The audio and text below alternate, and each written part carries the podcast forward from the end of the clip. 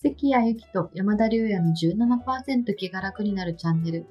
この番組ではサイコロジストの関谷とマーケッターの山田が日頃の生活の中でモヤモヤっとする気持ちを少しだけ軽くするお話をするチャンネルです。ラジオ形式でまったりお送りいたします。サイコロジストの関谷です。はい、マーケッターの山田です。よろしくお願いしますよろしく。お願いします。今回のテーマは会社を辞めたい。どうしようってなった時、あ転職のタイミングについて話してみたいと思います。はい、どうでしょう？なんかどんな、ね、どう、どう、な悩むと思うんですよね。うん。辞める、辞めるのか、はたまた転職するのか、みたいな。ねなんか、どう、どうでしょう？どう、どうですかね？転職うのタイミンん。グこれね、うん難しいですよね。分析できるんだったら、その、なんだろう、衝動的にやめたいって感じるときあるじゃないですか。なんかあり、ます。もう今日すごい嫌なことがあって。そうそうそうそうそうそう、衝動的にやめたいのか、本当割と長期的な視視野も見てやめたいのかっていうので、やっぱりこう考えなくちゃいけないなっていうのは思ってて、そこは本当は自己分析できた方がいいかなと思ってます。ただやっぱり結構それも難しいんですよね。難しいので、うん、なんか手早いのは、僕結構いいなと思ってるのは、エージェントにとりあえず登録してみるっていう。うーん、もう先にアクションしちゃうって感じあ、そうそうそう、転職エージェントにとりあえず登録してみるのと、あと、 Wantedly とかもいいですよね。その、いろんな会社に話を聞いてみるっていうのがあると思うんですけれども、まあ、忙しいと思うんですけれども、そういうふうなところで自分の履歴を整理してみたりとか、あと、エージェントの人と話をしてみたりとかすると、結構客観的に今の状況わかりますよね。うんうんうんうん。辞めた、辞めた後にどういう可能性があるのかとか、あとなんか、エージェントの人と話すと、なんか今いる自分の会社で、うん、なんか意外といいところあるんだなとか、そうそうそうそうそうそうそうそうそう気づけますもんね。まさにそれですね、それです。そういうところをやっぱりこう感じるのはいいかなと思ってます。で、あともう一ついいなと思ってるのは、本業、本業以外で、その、なんだろう、じできればですけど、自分の仕事の分野、例えば僕だったらウェブマーケティングなんで、マーケティング関係のイベント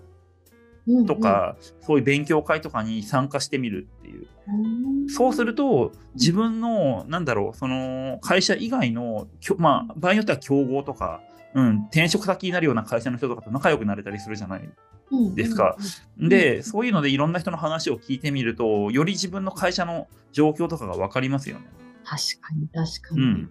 下手をし、下手をしたら転職できちゃったりするかもしれない。そうですね。その紹介してもらったりとかとね、いけちゃうありますよね。そうなんです。大きな会社だとあれですけど、小さいベンチャーとかだったら意外と、あの、割とすぐ社長に話が行って、就職できるっていうこともあちょうど探してたみたいなね、ことになますよね。あったりしますよね。そういう感じで、こうなるべく視野を外に持っていくようにして、自分の状況を客観的に見たりとか、いざとなったらいつでも転職できるよねっていう状況を作ったときに、作ったときに果たして今の自分ってどうなんだろうっていうふうに見つめてみるのは、すごく大切かなと思います。あとはそのやっぱ仕事でもう仕事が嫌だみたいに凝り固まりすぎないようにするためにはやっぱり打ち込める趣味気晴らしになるような趣味っていうのを持ってたりするとうんすごくいいかなそこで友達とか持ってたりするとすごいいいですよね確かになんかね、仕事100だと、なんか仕事ダメだと生活全部ダメみたいになっちゃう。あもう本当本当まさに素晴らしいそれですそれですうんとりあえず辛いですもんね。そうなんですそうなんです。それだったら結構耐えられるっていうこともあるじゃないですか。意外とその、趣味のしこの今週の土日山に登るためだったら頑張れるぞとか。うん。ありますよね。ありますよね。うん。旅行に行くためだったらね、うん。頑張れるっていう、そういうところもあるといいかなっていう、その3つですかね、僕は。はいうんうん。関谷さんいかがですかね私ね、ちょっとこうこういうテーマの時にいつも思い出すうん。あのなんか人生の先輩からのフレーズがあってこれ私に言われたというよりはなんかその人が共通の友達でちょっとなんか就職したんだけどもう辞めたいみたいな1年ぐらいで辞めたいってなった子に向けて、その先輩が言ってた言葉なんですけどなんか3年は我慢して働いた方がいいって、まあ、その人は言ってて、で完全にそれに賛成ではないんだけど、まあ、あのつら辛くて体調崩すぐらいならすぐやめた方がいいっていうのが 私のうんうん。持論なんで、あのそう体調崩してまで3年働く必要はないと思ってるんですけどでもなんかその先輩の言葉にも一理はあるなと思っていてなんかそのなんだろうなその今仕事大変とか、ちょっとなんか辞めたいってことはなんか難しさが、今の職場環境に難しさがあるっていうことだと思うんですけど、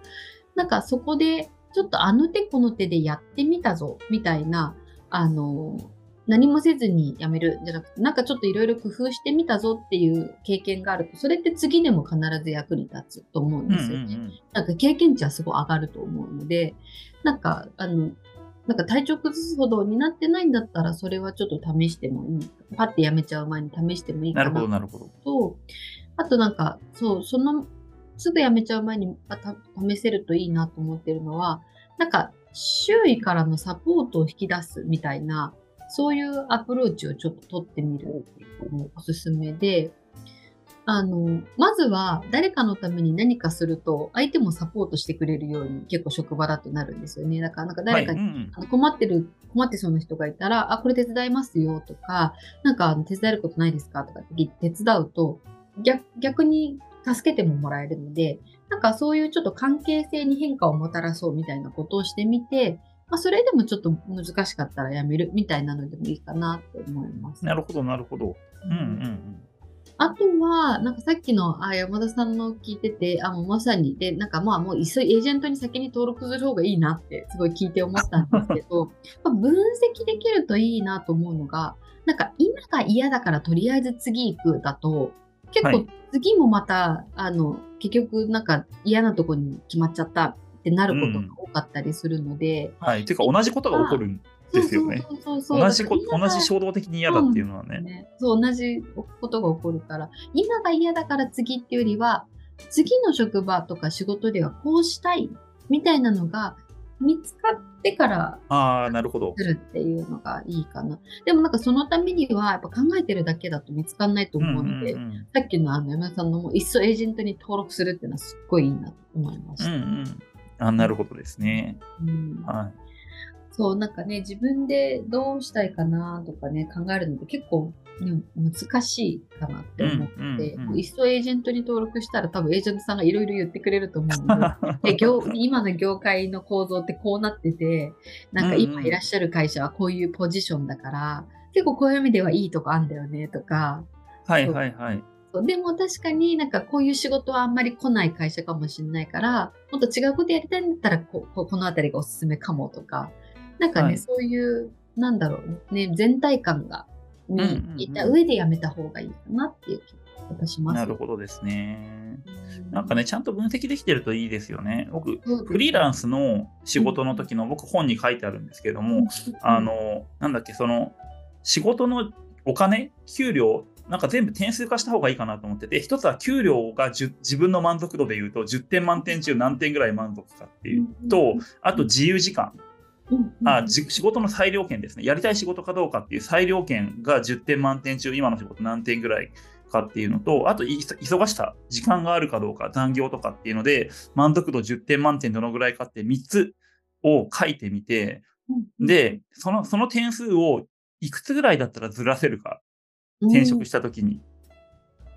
なるほど。なるほど。例えば、給料は下がるけど時間が増えるとか。でも大体そうなんですよね。あの、転職するときって全部が上がることってめったになくて、大体どれかが下がればどれかが上がるじゃないですか。で、どこまで、そうなんです、そうなんです。で、今、今自分は何に満足いってなくて、どれを上げたくてどれを減らしてもいいのかっていうのを、その3つで考えてみると、結構、あのー、人生考え直すのにいいかなっていうふうに